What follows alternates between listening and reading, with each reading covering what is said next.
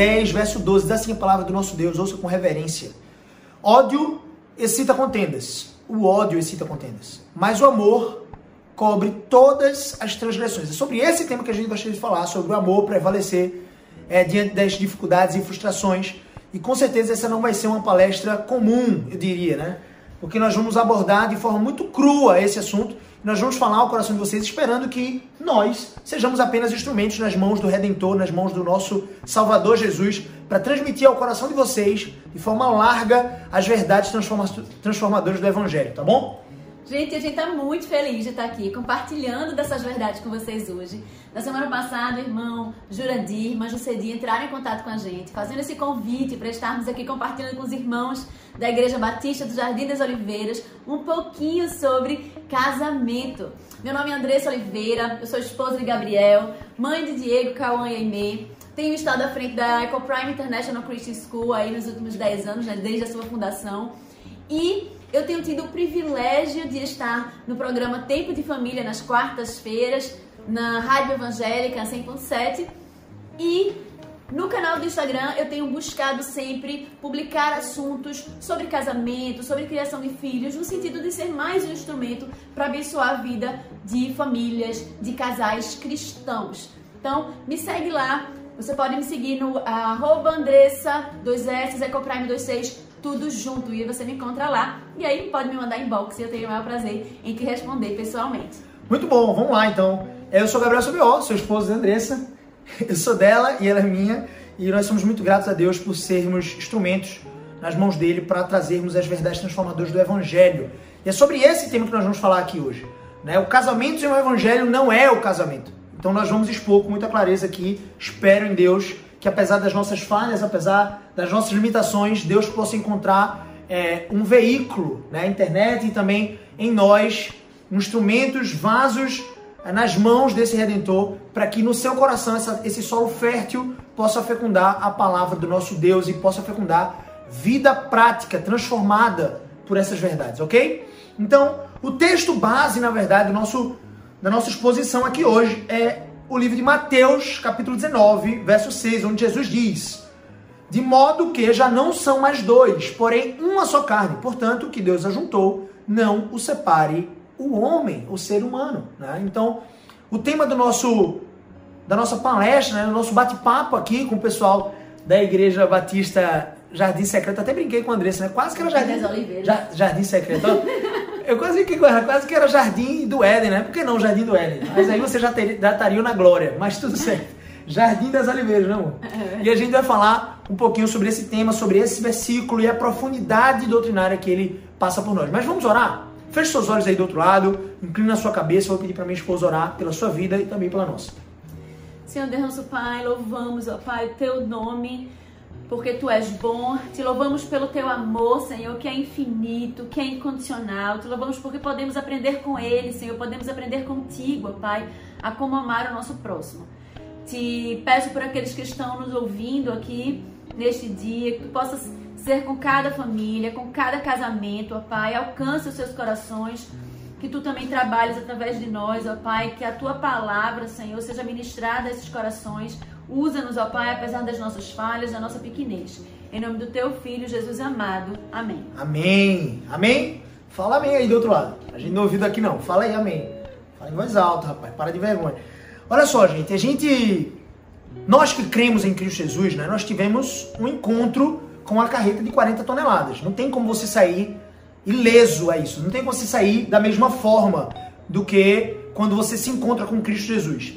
E esse Cristo nos deu uma nova vida. E essa nova vida pressupõe que nós tenhamos, é, de forma prática, uma vivência que glorifica a Deus. O objetivo das nossas vidas, nossas almas, é a glória desse Deus. Ele nos projetou para isso. Ele nos criou para isso. Nos arregimentou também para que crescemos em Cristo Jesus para isso. Então eu e você, seu cônjuge e você, eu e minha esposa, nós devemos o tempo inteiro massificar essa prática de glorificar Deus. E como eu e você nós vamos glorificar Deus? Quando nós conhecemos esse Deus. Porque para você glorificar Deus e viver segundo o propósito que ele estabeleceu para você, seria quase que impossível você fazer dessa forma se você não crescesse no conhecimento dele. Nós vamos falar um pouquinho sobre isso. Então, dentro da perspectiva de casamento, que é a primeira e mais importante relação humana, aqui nessa terra, eu e você nós devemos viver de forma prática para a glória de Deus. Então, a nossa vida humana, ela foi constituída para essa glória, para esse ser inacessível e o Deus de toda a terra, o criador de todo o universo, e eu e você em todas as áreas, no nosso relacionamento íntimo com Deus, no nosso casamento, na criação dos nossos filhos, na maneira como nós honramos nossos pais, na maneira como nós conduzimos a nossa carreira, na maneira como nós conduzimos as nossas finanças e na maneira como nós conduzimos o nosso corpo físico, que de alguma forma tangencia ou toca em quase que todas as áreas, nós precisamos fazer isso tudo para a glória de Deus. Quer com mais, quer mais, faça tudo para a glória de Deus. E esse Deus, ele não é um Deus intangível, é um Deus espiritualizado do ponto de vista de, nossa, eu estou buscando muito a Deus, somos muito espirituais aqui em casa, e você não vive uma vida prática no seu trabalho, nas suas finanças, no seu corpo físico, no seu cuidado com sua esposa, na maneira como você conduz seus filhos. Se você não vive a vida prática, é porque você talvez não compreendeu ainda as verdades do Evangelho, porque elas são práticas. Então eu e você, e eu e Andressa, nós precisamos buscar essa vivência prática, porque esse nosso Deus é um Deus prático, ele tangencia em todas as áreas da vida humana. E eu quero trazer para vocês essa realidade aqui. A gente vai dissecar esse versículo 6 do livro de Mateus, capítulo 19, capítulo 19 exatamente. Escute só o que disse Bonhoeffer, né? Dietrich Bonhoeffer, um alemão, teólogo e pastor luterano, membro da resistência alemã antinazista e fundador da igreja confessante opositora à política nazista. Só para você ter ideia, naquela época os pastores protestantes, eles não se posicionavam tanto em relação ao antinazismo, na época da Segunda Guerra Mundial, de Hitler. E esse Bonhoeffer foi um dos que resistiu. Ele ficou um tempo nos Estados Unidos, depois passou um tempo exilado na Inglaterra e decidiu, antes da guerra terminar, voltar para a Alemanha, onde ele foi perseguido e morto pelos seus inimigos, os algozes nazistas. Ele foi morto. Os nazistas, antes de terminar a guerra, já estavam sentindo que estavam perdendo. Eles decidiram matar Bonhoeffer e muitos outros teólogos que se posicionavam contra o nazismo e contra o massacre que eles faziam contra os judeus. Alguns pastores protestantes não se posicionavam porque não é contra mim, é contra os judeus. Mas ele não, ele foi corajoso. Mas veja só o que esse teólogo luterano, ele diz de forma muito profunda para um casal jovem que estava prestes a se casar. Ele diz assim, olha, a aliança para vocês, a partir deste dia, sustenta o amor e não amor a aliança. O tema da nossa palestra de hoje seria o amor prevalece em todo o tempo. E eu quis fazer um ajuste para dizer que o amor que advém da aliança prevalece em todo o tempo. Amor, o que é que tu tem é, é, para contribuir nesse sentido, porque a aliança, a partir desse dia, olha que bom o fim disse. Para um casal, imagina a gente, moço, casando lá, trocando as alianças, e o pastor ministrando para a gente, diz assim: a aliança a partir desse dia, dessa decisão de vocês, sustenta o amor, e não amor a aliança.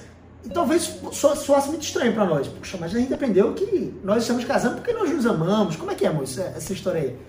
Pois é, quando a gente pensa em casamento, né? A gente pensa em casamento para ser feliz.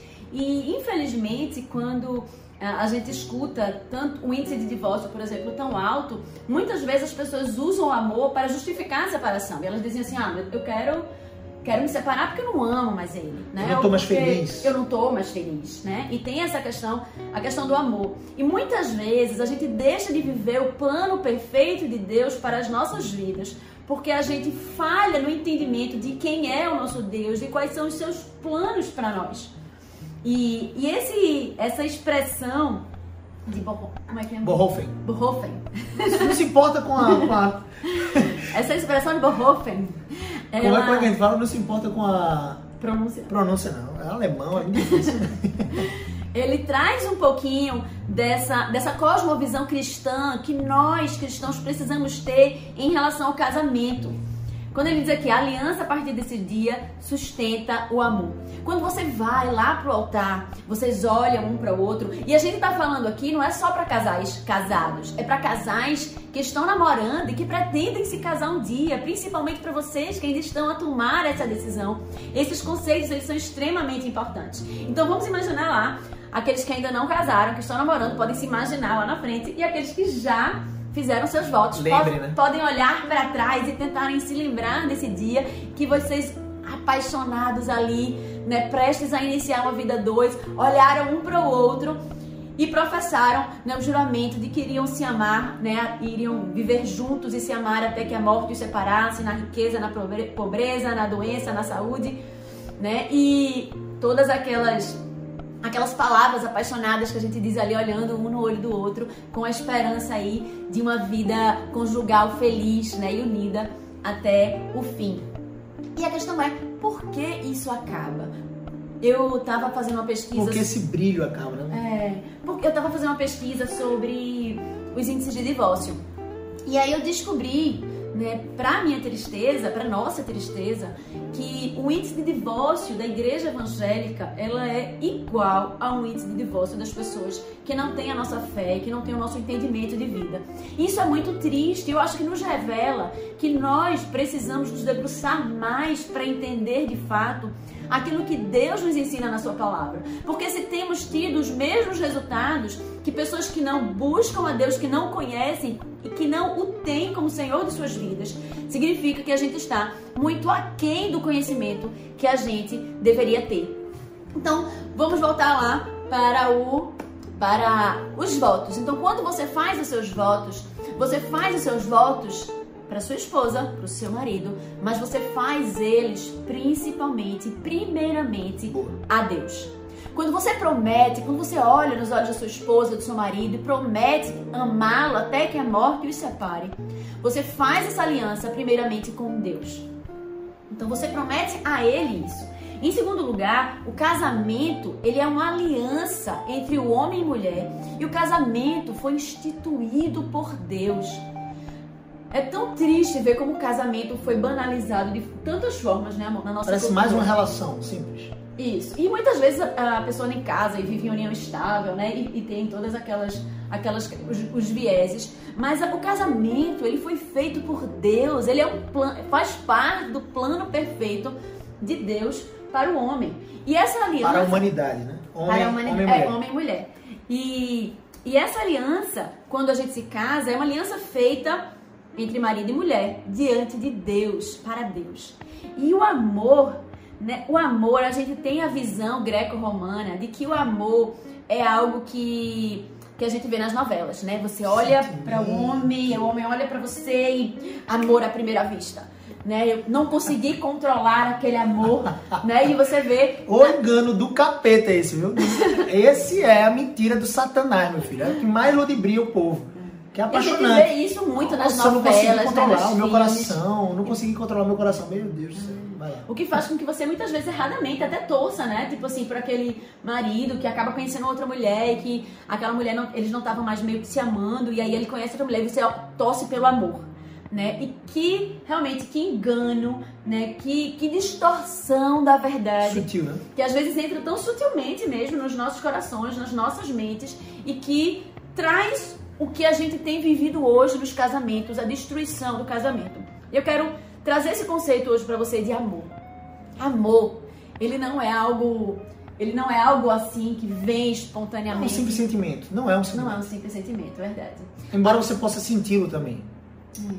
É como a sua devoção a Deus, você pode sentir a Deus, mas sentir a Deus, simplesmente não caminhar com Deus na sua palavra, nas suas devoções pessoais, individuais, você vai ser aquele crente de congresso Crente de acampamento de congresso, você ouviu falar? Aquele cara que é uma chama, meu amigo. Você não duvida não da paixão do caba, não.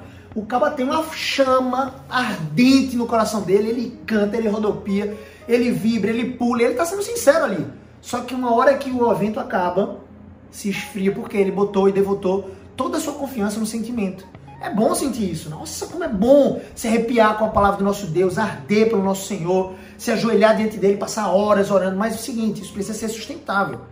Se você faz isso de forma. Às vezes você vai ter picos na sua fé, claro que vai. Mas se você faz isso de forma consistente, nada melhor do que um dia comum com um casal comum. Nada mais extraordinário que isso.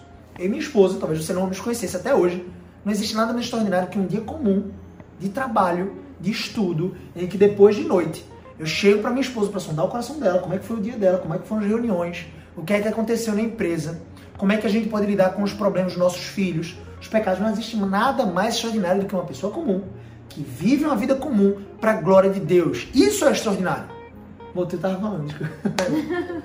então, você de amor, tu estava trazendo. Não é um simples sentimento. Não, não é um simples sentimento. E é interessante você e perceber. É o que, pois é. É interessante você perceber na Bíblia, né, os versículos que tratam em relação ao amor. Né? Amarás o Senhor teu Deus de todo o teu coração, de toda a tua alma e de toda a tua força. Amarás ao próximo como a ti mesmo. Então, quando você amarás, é uma ordem. Exatamente, é uma ordem. Então, se é uma ordem, amar é uma decisão. Nós decidimos amar. Obedecer ou não obedecer? Exatamente é uma decisão, né? é uma obediência àquilo que Deus nos chama, né? e a gente passa a entender que é uma decisão, você decide amar o seu cônjuge todos os dias. Né? A gente, é, quando a gente está conversando sobre isso, a gente pensa na época do, do namoro, né? que quando você está é, se apaixonando, ou aí você vai e coloca aquela música que lembra o momento de vocês dois, né? e a gente vê fotos, né? Isso é maravilhoso. E lembra do passado e revive um pouco daqueles, daqueles dias.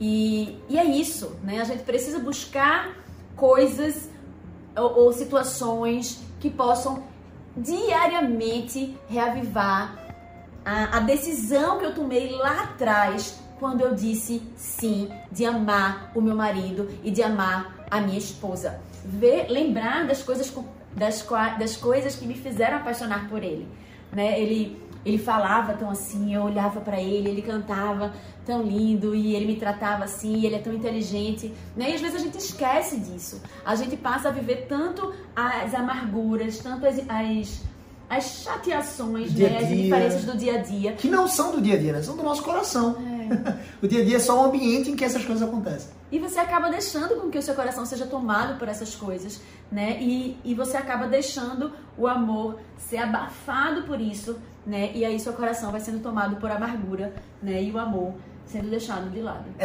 é muito interessante essa estratégia do rememorando. Ela já trouxe aqui uma estratégia que a gente ia apontar um pouco lá no final, mas eu acho que muito oportuno, uma aplicação prática, é você é fazer um memorando mesmo. Entenda, Deus nos deixou, Jesus Cristo nos deixou um memorando para que nós celebrássemos todos os domingos. Algumas igrejas entendem que vai ser um, uma vez a cada, a cada mês, tem igrejas que pensam uma vez a cada semestre, por que pareça. Mas que memorando é esse? É a Santa Ceia. Pão, carne de Cristo. Vinho, sangue de Cristo. E nós que participamos, partilhamos dessa comunhão, nós temos então comunhão com Cristo. E nós faremos esse, esse memorial de Deus, a Santa Ceia, até que ele venha. Que ele se comprometeu, né? Não tomar mais o fruto da videira até que ele volte. Para nos buscar, é como se fosse um jejum de vinho lá no céu, até que ele tenha preparado lugar para nos resgatar. Que é o dia em que ele voltará para julgar vivos e mortos. E aqueles que creem desfrutarão de descanso eterno. Perceba que a nossa vida aponta para a eternidade. Olha que interessante. Então, esse memorando que nós temos todos os domingos, ele é um memorando é, é, nupcial, ele é um memorando é, conjugal, ele está dentro dessa perspectiva da aliança de Cristo com a igreja. E nós, enquanto igreja, somos conhecidos como noiva de Cristo. Os homens, isso não é um convite ao, a, a, você se afeminar, não é nada disso. Você é noiva de Cristo no que tange a, sua né? participação do corpo. Você é noiva de Cristo. E a atitude de uma noiva de Cristo, enquanto do sexo masculino, é ser o mais masculino possível, biblicamente falando. Então, esse chamado à masculinidade e à feminilidade a gente poderia abordar em outra palestra. A gente não vai destrinchar tanto isso, mas a gente quer focar bastante nesse conceito aliancista, aliança de Deus para conosco e a aliança é, é, que nós assumimos para com outro ser humano, que é a aliança mais importante nessa terra. O ser humano mais importante nesse mundo não pode ser os meus filhos, embora eu os ame de forma devotada e naturalmente infinita, digamos assim, se é que nós possamos expressar dessa forma. Mas não existe nenhum outro amor que possa se comparar à decisão do mandamento de amar a minha esposa. Não existe ninguém nesse mundo que seja mais importante para mim do que ela. E não pode ser nem filho, nem pai, nem mãe. Daí você já, com esse pilar estabelecido, você já evita muitos conflitos no casamento, né? A sogra que mete o bedelho, a mãe que entra no meio para dar uma opinião e você deixa lá, mas é minha mãe, pelo amor de Deus, filho. Pelo amor de Deus, filhinha. Não é sua mãe coisa nenhuma. Mas, é, continua sua mãe, vamos honrar, mas honra de longe. Agora é você e seu marido que tomam decisão em casa. Então daí você já tira muitos, muitos prerrogativos que seriam conflituosos no nosso coração. O nosso coração precisa colocar Deus em primeiro lugar como Deus e não como Deus o nosso cônjuge. Deus é Deus. Ele é o ídolo das nossas almas, o único, aquele a quem nós idolatramos. Mas depois ele nos manda por amor a Ele e com cuidado e zelo, para não colocarmos o nosso cônjuge nesse patamar de idolatria também, com cuidado e zelo, nós precisamos então caminhar com o nosso cônjuge assim, ó, juntinho, gente, rostinho com rostinho, ó, que delícia, é muito bom. Então entenda, não vai ser fácil, nem sempre vai ser fácil. Só que a sua aliança sustenta a decisão do amor. É interessante, amor, porque cada vez mais, né, nesses casamentos, tu chamou a gente a lembrar do que acontece ali no dia do casamento, cada vez mais esses casamentos estão mais fluidos no que tange aos votos. Antigamente os votos eram o pastor, era o, era o presbítero, que ali indicava o que é que um cônjuge tinha que dizer pro outro, a gente ainda tem aqueles votos bonitinhos, mas eu, enquanto pastor, eu não sou pastor, tá, gente? Não ordenado, não minimamente, não sou, não fiz seminário, sou pastor. Pastor do nosso lar. É, do nosso caso eu sou pastor. Meu pastor. Mas assim, é, se eu fosse pastor, eu iria ter esse cuidado de. Os, os, os, jovens querem fazer as suas declarações maravilhosas e lindas, eu acho que é o momento mesmo. Só que imagina que eu já fui para um casamento junto com a Andressa que os noivos não fizeram esses votos de amar na saúde, na doença, né? Não pelo menos publicamente. E aqueles votos são importantes. Uhum. Claro, Gabriel, mas Gabriel não está na Bíblia. Realmente não está, porque esses votos já estão implícitos à aliança do casamento. Uma vez que você assinou o papelzinho ali do cartório, papai, acabou-se. Você já colocou dentro de todo mundo que você tem aqueles votos. Então, disse ou não disse, no hora do casamento, você disse implicitamente dentro do momento que você assinou o cartório e concordou em casar. Acabou-se.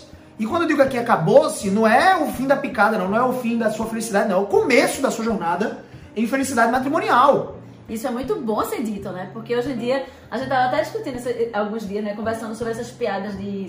Sobre esses humoristas. Cuidado, né, tá com isso, cuidado com isso. Essas piadas, porque a gente morre de rir e tal, mas a gente morre de rir porque muitas vezes a gente se identifica. São isso, conceitos pejorativos. Exatamente, por exemplo, o marido, a mulher quer ver o celular do marido, e aí fica naquela aquela brincadeira. Vou dar. Isso. Inclusive, uma pausa aqui, tá? Se você, marido, não deu a senha ainda do seu celular para sua esposa, me desculpe me desculpe, você está pagando de palhaço nessa jornada toda.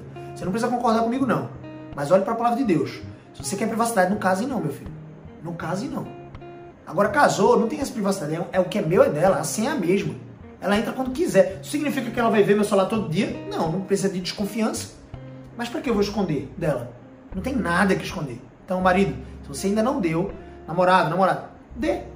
Por que a sua namorada não pode ver? Ela não tem Entenda que aqui é muito difícil a gente falar sobre namoro, né? Na perspectiva bíblica, porque a Bíblia não fala sobre namoro. Fala sobre, de alguma forma, o, o, o desposamento, que no sentido de noivado. Aí tem, já tem uma aliança de compromisso ali, embora ainda possa ser desfeita no desposamento, no noivado. Mas uma vez que se tornou uma aliança maior, perpétua, no sentido de casamento, não separe o homem. Não separe o homem.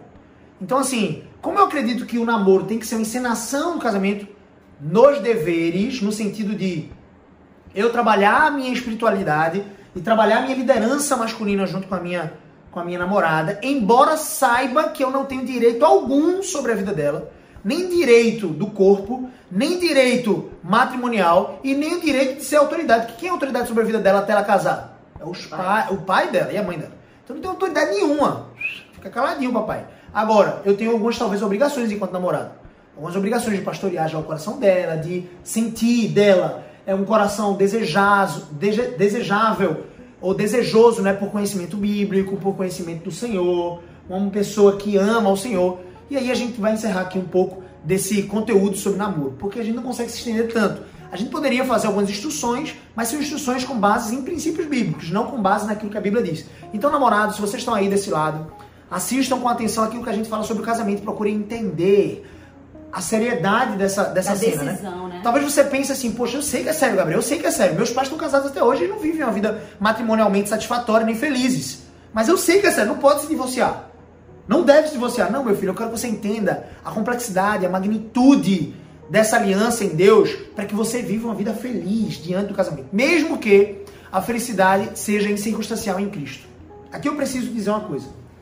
Nós somos chamados por Deus para essa decisão, é um mandamento. Toda vez que a palavra de Deus diz amor, como a Andressa disse muito bem, ele não diz sobre sentimento. Ele diz assim: se você sentir no coração que você ama a Deus, por favor, coloque ele ali diante dos umbrais da sua casa, né? Fale sobre ele no caminho, andando, Deuteronômio 6. Não. Diz assim: amarás o Senhor teu Deus, todo o teu coração, toda a tua alma, todo o teu entendimento, papai. E essas palavras que hoje te ordeno. Que hoje te ordeno estarão no teu coração, e tu executarás a teus filhos, e dela falarás sentado no na mesa, andando pelo caminho, colocarás nos umbrais das tuas, das tuas casas, da porta para dentro, colocarás no teu frontal, na tua testa, para todo mundo ver. Tem que ser a sua prioridade. E aqui o interessante, né? A aliança, a partir desse dia, sustenta o amor, e não o amor a aliança. Então o amor dentro da aliança, ele prevalece até o final. Por quê? Porque ele não é um sentimento, eu não me confundo, entenda isso. O que é que eu devo fazer então, Gabriel? Eleve a sua percepção da aliança de Deus para com você. Eleve a sua percepção. Como assim? Entenda isso. A jornada, a jornada que eu e você devemos fazer é de elevar a percepção, porque nós não conseguimos elevar a aliança. A aliança já é magnífica em todo o seu ser.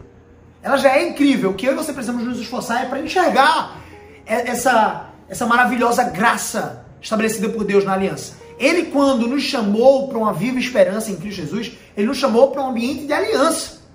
Ele não simplesmente nos usufrui de nós enquanto seus servos. Ele põe um anel no nosso dedo, aliança em nossos dedos, para depois usufruir dos direitos de marido. Entende? Diferente de Satanás, que geralmente usurpa os prazeres e nos dá, nos cerca de prazeres, mentindo para nós, nos cercando com caminhos de morte.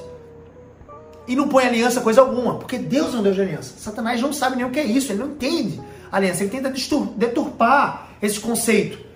Ele tenta relativizar esse conceito. E aqui eu quero que você entenda. O que, é que você deve fazer é levar a percepção da sua aliança conjugal. Deus criou a união conjugal, né, amor? Você tem uma aliança. Se você firmou esse compromisso, ou se você vai firmar, corajoso você, tá tudo certo. Tem que ser mesmo. Para ver uma vida bíblica, tem que ser corajoso. Então, se você quer casar, case. Cuide muito bem desses princípios. Algumas instruções para os que namoram ou são noivos. Cuide muito bem desses, desses princípios. Será que a sua esposa, o seu futuro marido, sua futura esposa, tem conhecimento, tem esses mesmos princípios alicerçados? Tem esses mesmos princípios alicerçados? Será que ele tem? Então você precisa cuidar disso. Se certificar de que isso acontece. Então, Deus criou essa união. As suas afeições e sentimentos, como a Andressa disse, existem e acabam. Por exemplo, vamos dar um exemplo aqui. Quem nunca ficou irado é porque não foi casado. Os casados sabem disso. Você fica irado, meu amigo. Eu pensava que era brincadeira. Você fica irado. Você é pecador. Eu tô casado com a segunda principal dos pecadores. Eu sou o maior deles. E ela tá casado com o segundo pior dos pecadores. A principal sou eu. Na perspectiva dela. Então a gente caminha dessa forma. Nós sabemos que somos pecadores e que somos redimidos na graça e no sangue de Jesus Cristo. Fomos perdoados os nossos pecados ali, no sangue do Calvário, na cruz do Calvário. Então eu e ela recebemos o perdão da parte de Deus diariamente. Como eu posso me negar a perdoar minha esposa? Percebe isso? Então, perdão é uma prática comum e absolutamente é, é, irrevogável dentro do ambiente de casamento. Porque e eu. Precisa ser diária, né? Precisa ser diária, porque inevitavelmente eu vou manchar minha esposa com a mácula do meu pecado e ela vai me manchar com a mácula do, dele, do dela. Então, o que nós precisamos caminhar é nos fortalecer nessa jornada. É nos fortalecer em abandonar os pecados para que não mais contaminemos ou venhamos a macular o nosso cônjuge com aquele mesmo pecado, mas vão surgir outros. E é tão importante esse entendimento de, de que eu sou o principal dos pecadores, porque é muito comum, né, a gente tá no, de repente compartilhando com algum amigo ou né, homem é mais difícil, né, normalmente são as mulheres, dizer assim, poxa, como ele é difícil, ele é assim, ele é assado, né? E a gente só consegue olhar para os defeitos e para as dificuldades do outro. Mas quando a gente entende que nós somos pecadores e que eu sou a principal dos pecadores, numa briga, ao invés de eu apontar os defeitos do meu marido, que às vezes acontece. A né, tendência vai ser essa. In, in, instintivamente. instintivamente, né? A gente deve, na verdade, exercitar, olhar primeiro para nós mesmos né? Pelo menos depois do calor ali da briga. e aí parar, né? E refletir. Humilde, humildemente, né? É, e é, é, um exercício difícil, né? Mas é algo que a gente precisa fazer, né? De, de afastar o orgulho, que é um péssimo conselheiro dentro do casamento, e buscar humildemente olhar para dentro de nós e entender onde nós temos errado, onde o Senhor quer trabalhar, o que é que o Senhor quer trabalhar na minha vida a partir daquela situação. Perfeito. Né? Perfeito. É muito interessante porque as nossas afeições são instáveis, mesmo instáveis. Como se disse no começo, o amor, ele é pintado por Satanás como aqueles amores de novela. Eu não estou dizendo que não possa ser tão lindo quanto aquilo. A gente experimenta esse amor, só que é um exercício construído diariamente, diariamente, dia a dia. Nós precisamos nos esforçar diligentemente por conhecer mais a Deus e a partir dessa perspectiva do nosso relacionamento íntimo com Deus, nós podermos construir um casamento abundante para a glória de quem? Para a glória de Deus, entende? Então essa jornada é diária. Não, não imagine, não, meu filho, que você vai ter um casamento, uma mansão, é, é, metaforicamente falando, se você não colocar tijolinho por tijolinho, não. Vai ser às vezes ao longo de algum tempo. E talvez os primeiros anos ali o calor seja mais intenso, porque você não estava acostumado a lidar com tantas circunstâncias desfavoráveis ao seu, ou na verdade favoráveis ao seu próprio pecado. Você vai ver que as circunstâncias no ambiente do casamento, elas provocam o seu coração pecaminoso. O problema não são as circunstâncias. O problema nunca é o casamento, o ambiente. O problema nunca é a aliança, o problema é você. Percebe que o que a gente está falando não são regras, são princípios. Se você viver por princípios, você não precisa de regras. Você vive para glorificar a Deus. O que eu quero trazer aqui para vocês é que as suas afeições e sentimentos são instáveis. Existem e acabam. Como eu disse, quem é casado sabe que já ficou irado mesmo. Já pensou em sair de casa, já pensou em desistir. Geralmente é assim. Passou de três anos, já experimentou essas coisas todas. Mas o ponto é, quando muitas vezes você fica irado dessa forma, você começa a se perguntar, velho, fica se questionando, onde é que estão as minhas afeições pela minha esposa, pelo meu cônjuge? Onde é que estão? Sumiram. Onde é que está o amor? Acabou. Será? Será que acabou? A palavra de Deus diz lá em 1 Coríntios que o amor não acaba. O amor governado pela aliança. Então já é uma mentira de Satanás aí. Será que o amor acabou? Eu não tenho afeição mais. Eu não tenho paixão. Onde é que eu encontro essa paixão? Não parece fazer sentido, já que eu ouço em tantos lugares, estar infeliz nesse casamento. Nós somos dois estranhos agora. Percebe que quanto mais você não agencia o perdão no seu casamento, quanto mais longe você está de Deus, porque se você está perto de Deus, você é perdoado por Deus. E se você é perdoado de Deus, você vai ser constrangido por Deus a perdoar o seu cônjuge. Então, quanto menos você perdoa, mais uma capa de rancor se sobressai em relação a você e o seu cônjuge. Faz uma divisão aqui, como se vocês não pudessem se tocar e ficam realmente verdadeiros estranhos. Existem impossíveis para Deus? Deus pode restaurar o seu casamento? Óbvio que pode. E aqui é uma palavra para aqueles que já estão estáveis. Se arrependa dos seus pecados. Crê em Jesus para salvação. Mas você não conhece o meu marido, você não conhece a minha esposa. Eu não conheço mesmo não, mas eu conheço você. Porque o seu coração duvido ser mais pecador que o meu. E se você for parecido comigo, meu amigão, você precisa de arrependimento, remissão de pecados e submissão às escrituras. Porque quando você mergulha na obediência, entenda aqui um conceito, um princípio fundamental das escrituras. Obediência é igual a felicidade. Felicidade nunca é igual a bem-estar, prazer é igual a obediência a Deus. E obediência a Deus significa jornada de santificação. O que é a jornada de santificação, amor? É a jornada de você se tornar mais parecido com Cristo, o objetivo, o alvo pelo qual eu e você nós somos salvos, comprados por Deus. Então, se, felicidade é igual a santificação, obediência aos mandamentos, às ordenanças. Então, se você não está obedecendo a Deus, você está infeliz. Aqueles que buscam felicidade, eu estava conversando esses dias com meus filhos isso. Na verdade, são meus enteados, né? São filhos da, da, da minha esposa é, e do seu primeiro casamento, que infelizmente, enfim, ou felizmente, o que for, veio acabar por motivos bíblicos e depois de muita luta.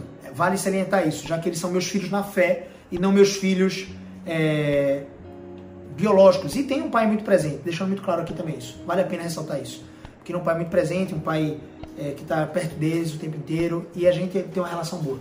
Vale a pena fazer isso adentro para você entender o nosso contexto familiar. Mas o que eu quero que você entenda é, velho, a nossa jornada dentro desses princípios é para que eu e você possamos viver para a glória de Deus, em obediência. Se nós não seguimos obediência, nós colhemos maldições, nós colhemos infelicidades. Aqueles que buscam, e eu estava falando com, com nossos filhos, né? Posso chamar de filhos agora que você entendeu. Filhos na fé, minimamente, os meus. Eu estava falando isso. Aqueles que buscam a felicidade, geralmente não encontram, são os mais infelizes dos homens.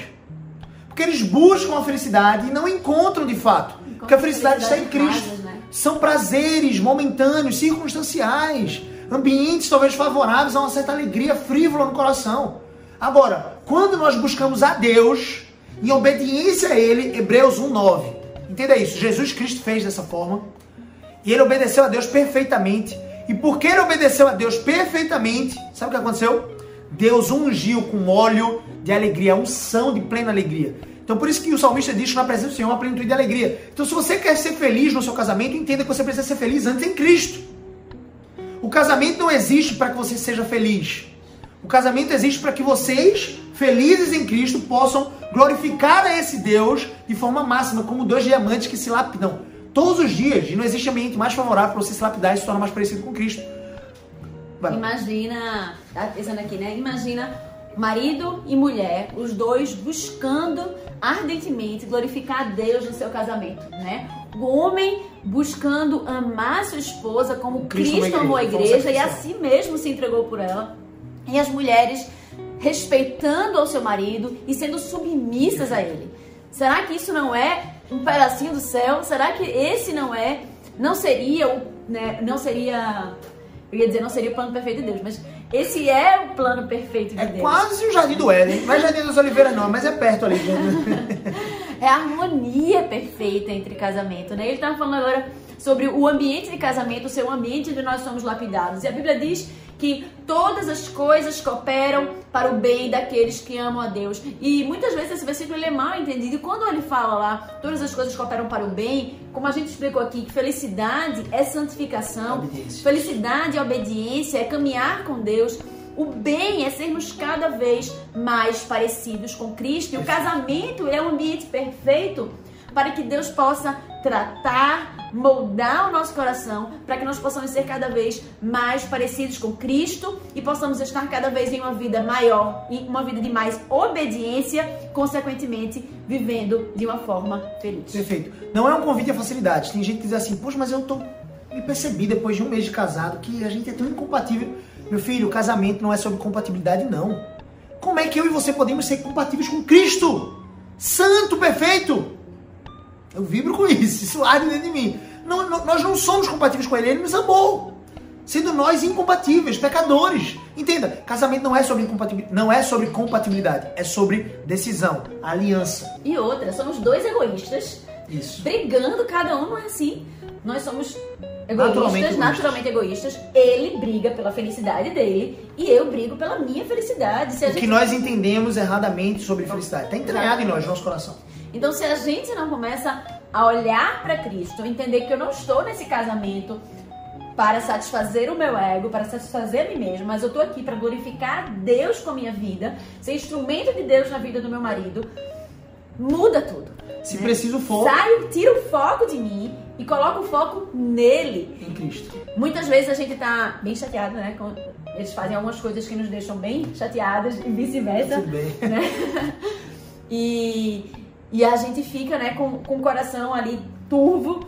E se a gente para pra pensar que eu não tenho que amar ele porque ele merece ser amado, eu preciso amar ele porque Deus que me amou e que me ama infinito, incondicionalmente, incondicionalmente é meu pai.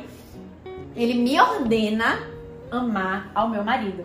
Né? Se não há nenhuma ordem para as mulheres, né, que lá tem de respeito e de Submissão. a gente tem o amarás o teu próximo como a nós mesmos e não existe ninguém mais próximo, mais próximo que o nosso marido. Então, nós precisamos amar. Então, é isso, né? É a- a- eu acho que muda o foco. Olha como os princípios cristãos, né, Mo, e os princípios da escritura, elas mudam e devem mudar a forma como a gente se relaciona no casamento, como a gente entende casamento, né, e como a gente Vive. conduz, exatamente. Não vai adiantar nada você casamento. ouvindo e não praticar. Se ajoelha no chão, papai, depois vai agir. Começa a fazer, dia das namoradas está chegando, inclusive. Mas olha que interessante, olha a profundidade desse- dessa doutrina bíblica, né? Cristo Jesus, ele nos chama a amar incondicionalmente o nosso cônjuge. E na perspectiva do nosso cônjuge, ele tem que trabalhar para merecer esse amor. Entenda? Ele nunca vai merecer o amor de Deus. Eu e você, nós nunca merecemos o amor de Deus. É imerecido. Só que o nosso trabalho, porque fomos amados, é nos esforçar para merecer esse amor. Embora nunca vamos conseguir galgar esse patamar. Mas a minha perspectiva, ela disse, eu preciso amar Gabriel incondicionalmente, mesmo sem ele merecer. A minha perspectiva tem que ser, eu preciso me esforçar para merecer esse amor. Embora saiba que eu não vou merecer, porque eu sou falho e eu pego contra ela, contra Deus. Percebe? A perspectiva dela é a mesma coisa. Então a perspectiva de felicidade sempre é eu preciso ser feliz em Cristo, insubstancialmente.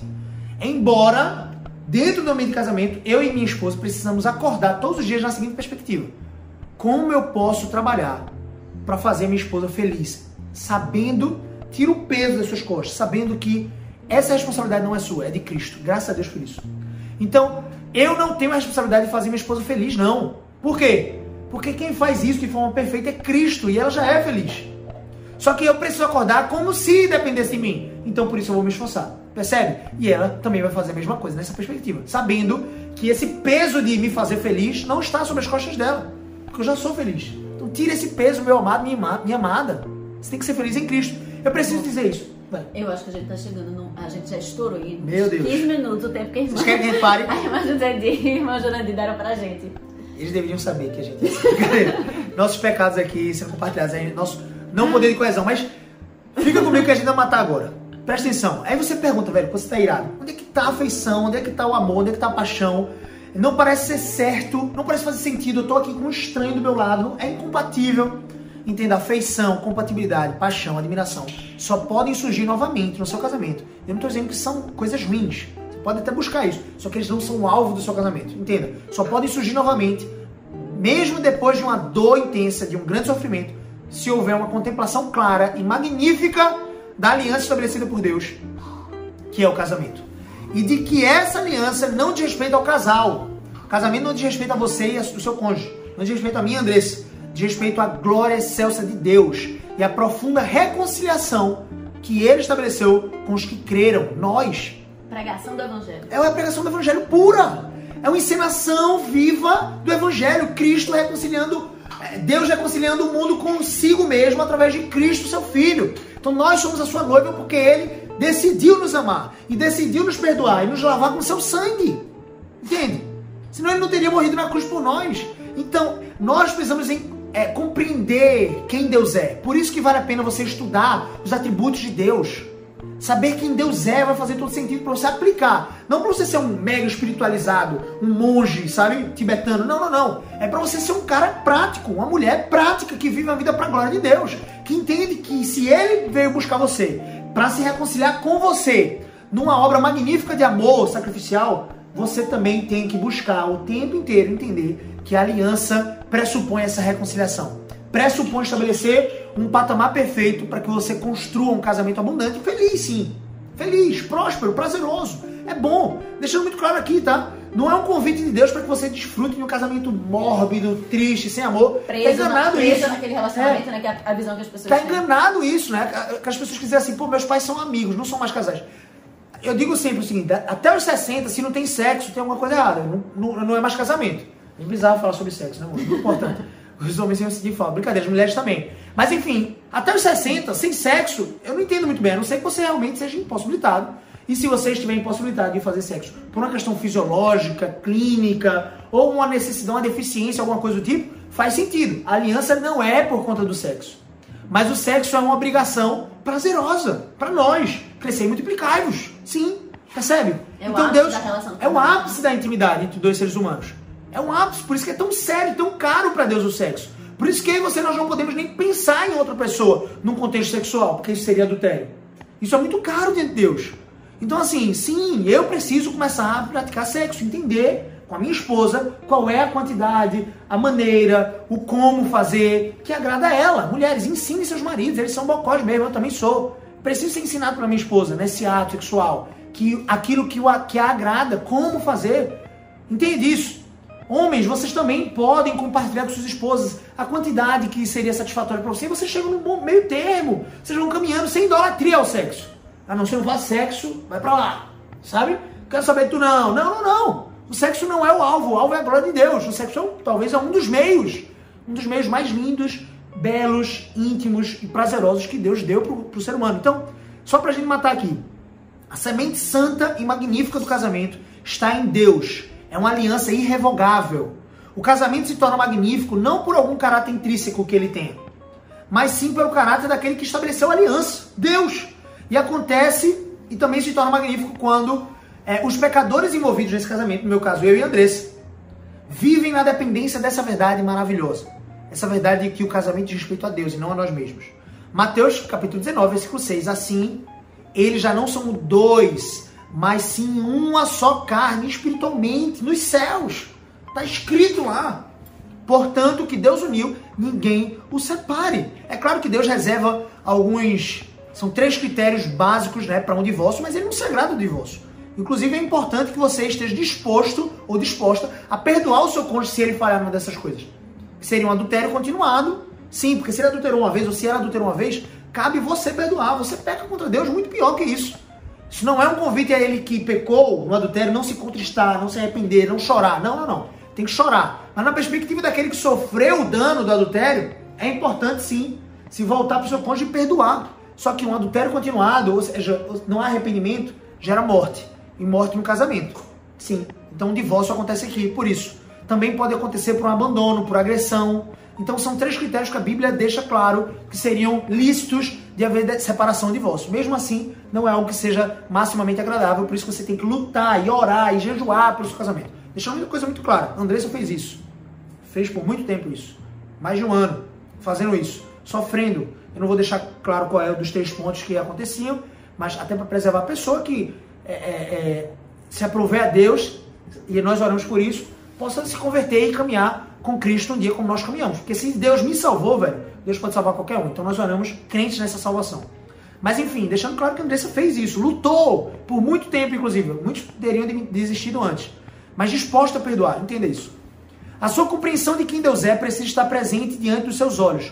Todos os dias e a compreensão da sua santidade, grandeza e fidelidade também precisa estar diante dos seus olhos. Como é que você faz isso, amor?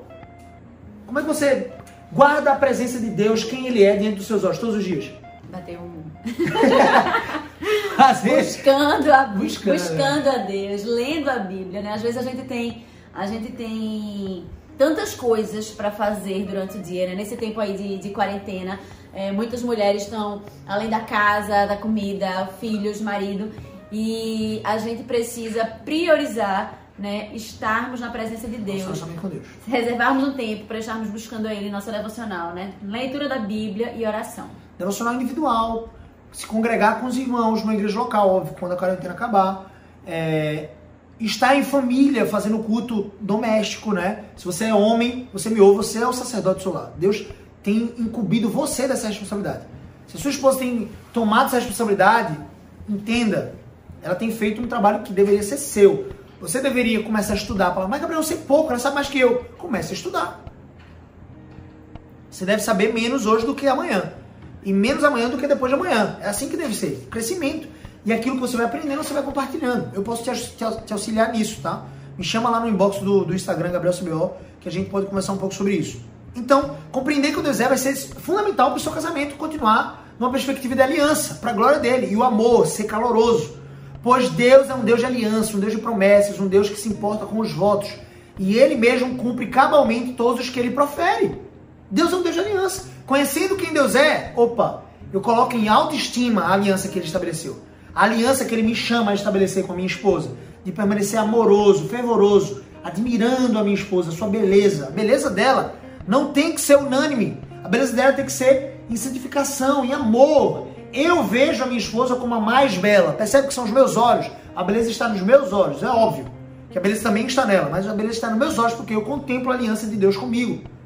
E ele me enxerga como belo, como bela, porque ele me amou. E ele me enxerga como bela por conta do sangue de Cristo, porque senão estaria é, é, é, deteriorado nos meus próprios pecados. Assim ele mesmo nos chama então a cumprirmos alegremente os nossos votos na presença dele mesmo e nos dá graça suficiente para vivermos em nossos votos. Falando em alegremente, eu me lembrei daquele, daquela expressão né, que diz que nós, nós somos alegres prisioneiros né, desta aliança, deste, deste, dessa aliança matrimonial né, que Deus nos, nos ofertou e nos possibilitou viver. A gente vai finalizar. Vamos ler junto esse texto vai. aqui? Vamos ler junto. A gente vai ler junto um trecho do Lewis B. Smets, né, no seu artigo O Poder da Promessa, um teólogo bem conhecido, inclusive. E ele disse assim: minha esposa teve cinco maridos e cada um deles era eu. E a única coisa que unia esses cinco maridos era a minha aliança, a minha promessa, o meu voto. Deixando muito claro, né? A Andressa, quando viu esse, essa citação a primeira vez, ela disse assim: cinco maridos? Não entendi não, Maria. Fala sério, vamos, vamos conversar aqui, né? Cinco maridos são ele mesmo, porque ele muda, gente. Sua esposa vai mudar. Seu marido vai mudar e vai continuar mudando. Espero que para melhor, para se tornar um homem mais bíblico, para se tornar uma mulher mais bíblica, mas vai mudar. Então. E ainda bem, né? É isso. A gente precisa. É uma evolução, a gente precisa crescer. Se não, tá, se não tá mudando, tem alguma coisa errada. Você não é mais a mesma. Você, você não é a pessoa que eu casei. Que bom que não é. Entenda. Que bom que não é, mas entenda precisa que. Melhorar, precisa mudar para melhor. Né? Claro. Estamos em processo de santificação. Então, devemos ser cada vez mais parecidos com Cristo. Pode ser que aconteça ao contrário? Claro que pode. Um enfraquecimento na fé, um esfriamento em uma das partes abala o casamento. Uma pessoa que está deixando de buscar o Senhor, abala o casamento. Ore e jejue para seu marido, jejue para sua esposa. Né? Ore por ela, para que ela reate o seu relacionamento íntimo com Deus. Percebe que a base, o alicerce de tudo é o relacionamento com Deus? Mas assim, cinco maridos no sentido de, velho, eu era esses cinco maridos. Eu mudei muito. E a única coisa que unia esses cinco maridos era a minha aliança. Ou seja, a única coisa que fazia com que esses cinco homens distintos permanecesse firme, fiel, amante da minha esposa, era a aliança que eu tinha. Então, isso casa muito bem com o que Bonhoeffer falou, que a aliança sustenta o amor e não o amor a aliança. A aliança sustenta o amor e não o amor a aliança. Pegou essa chave? Tamo junto. Vamos orar? Vamos orar. Feche seus olhos, vamos orar. Senhor nosso Deus, muito obrigado, Pai, pela misericórdia e pela paciência dos nossos irmãos que nos pediram para fazer uma, uma, palestra em 30 minutos, mas mesmo assim estão conosco até esse instante, perseverando. Eu espero, Pai, que eles possam ter sido alcançados por esses princípios da palavra, muito mais que regras, ou passos, ou dicas. Nós quisemos trazer os alicerces, os fundamentos aqui para que eles possam é, transformar as suas mentes, seus corações, os seus casamentos a partir dessa compreensão exata, Pai. Sabendo que o conhecimento em si dessas coisas não gera transformação alguma, poder algum, e sim a aplicação, a ação desse conhecimento. Oh Deus, em nome de Jesus, faz com que esses meus irmãos possam experimentar isso em suas vidas, possam se experimentar um contentamento vívido na tua presença, vívido, Senhor Deus, nos seus casamentos, sexualmente, intimamente. Em nome de Jesus, nós choramos e te louvamos por tudo, Pai. Em nome de Jesus. Amém. Amém. Deus abençoe a sua vida, meus irmãos, a vida de vocês, na Igreja Batista de Jardim. Das Oliveiras. Das Oliveiras. Respirei um pouquinho aqui das Oliveiras. Que vai ser o Jardim do Éden um dia, quando a gente. Novo Céus e Nova Terra. Brincadeira à parte. Deus abençoe sua vida. Conte sempre conosco. Siga a Andressa nas redes sociais. O Instagram dela é bem forte em relação à é, exposição do Evangelho para família, criação de filhos e casamento. Né? Andressa Ecoprime com dois seis. É, você pode seguir também o canal do YouTube da Ecoprime, Escola Ecoprime, né? Ecoprime International Christian School. Ecoprime sempre com dois seis, tá bom? Você pode seguir o canal do YouTube que tem sempre lives, tem sempre é, exposições lá no canal do Instagram também da Escola Ecoprime. Isso. E você pode também me acompanhar no meu trabalho. Segue primeiro no Instagram, Gabriel Sobel, porque é muita coisa. Tem Telegram, tem YouTube, todo dia live no YouTube, tem Facebook, conteúdo, tem né? Telegram, tem podcast. Mo, podcast da, da Ecoprime. Vai lá. Se você quer uma experiência se você quer uma experiência em áudio, Primecast, tá? Família, criação de filhos e casamento. Exatamente. Onde é que eles ah. encontram? Spotify? Spotify, Deezer, Google. Google Podcast, é. iTunes e SoundCloud. Isso aí, tá sabendo mais que eu. E você pode também encontrar conteúdos em áudio é, sobre vida abundante em todas as áreas. Relacionamento com Deus, casamento, família, é, finanças. Saúde? Não, finanças, carreira e a sexta área, que é a saúde física. Nessas seis áreas, como construir uma vida abundante é o tema que eu abordo no meu podcast Conversa de Impacto.